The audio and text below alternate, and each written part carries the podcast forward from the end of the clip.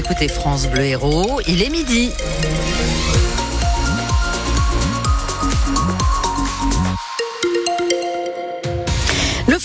Le journal avec Salam Daoui et vos conditions de trafic, ça roule.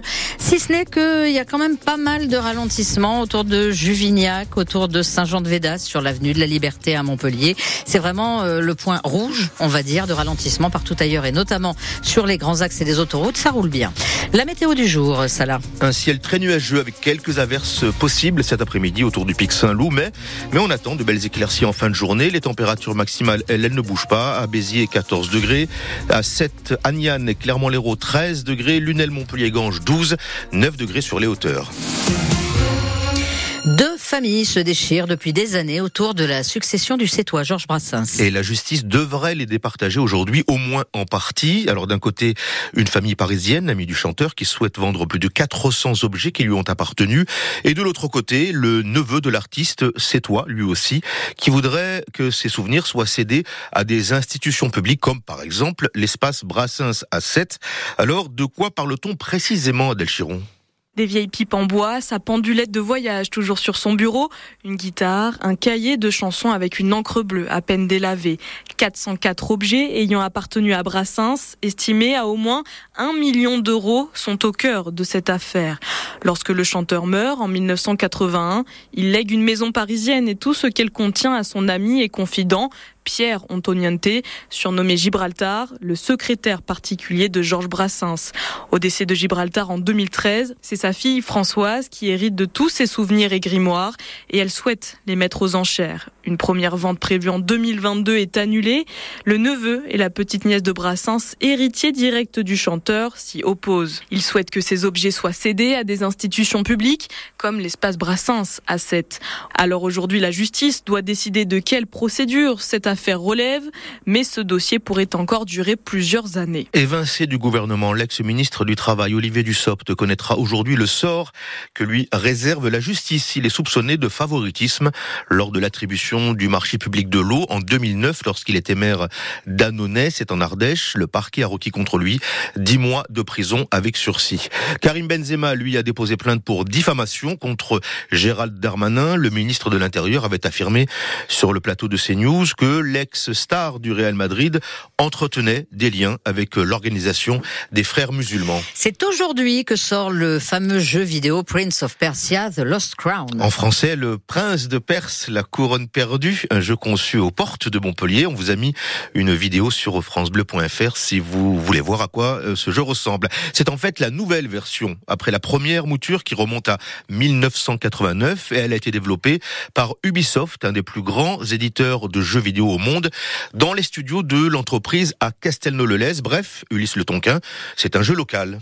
Oui, c'est même le directeur d'Ubisoft Montpellier qui le dit, Istvan Tajnei. C'est un jeu qui est à 100% made in Montpellier, euh, made in Occitanie, fait par une centaine de personnes ici, sur une durée d'à peu près 4 ans. Dans le très grand open space, il y a ceux qui imaginent le jeu, le dessinent, le programme. Ça, c'est le métier de Mathias depuis 10 ans. Sa formation, IUT d'informatique à Montpellier, école de jeux vidéo à Montferrier-sur-Lèze. Il y a un écosystème en Montpellier autour du jeu vidéo qui est euh, très très dense. De plus en plus de grandes entreprises euh, essaient de venir dans le coin, dans le jeu vidéo et euh, le cinéma d'animation. Ouais, il y, a, il y a vraiment un vivier à Montpellier, euh, plein de gens euh, talentueux, donc c'est c'est assez chouette. Ouais. Parmi ses talents, comme on dit ici, Benjamin en train de griffonner sur son carnet. J'ai toujours aimé dessiner en fait. Donc j'ai fait une formation en, en image de synthèse 3D ici à Montpellier. Et ma mission c'est de euh, faire en sorte que les artistes aient des outils à leur disposition qui permettent de se concentrer justement sur la partie artistique et pas sur une partie technique qui pourrait prendre du temps avec des tâches répétitives. Donc voilà, je, je suis un peu euh, couteau suisse. Ce nouveau Prince of Persia, tout le monde en est très fier ici à Ubisoft.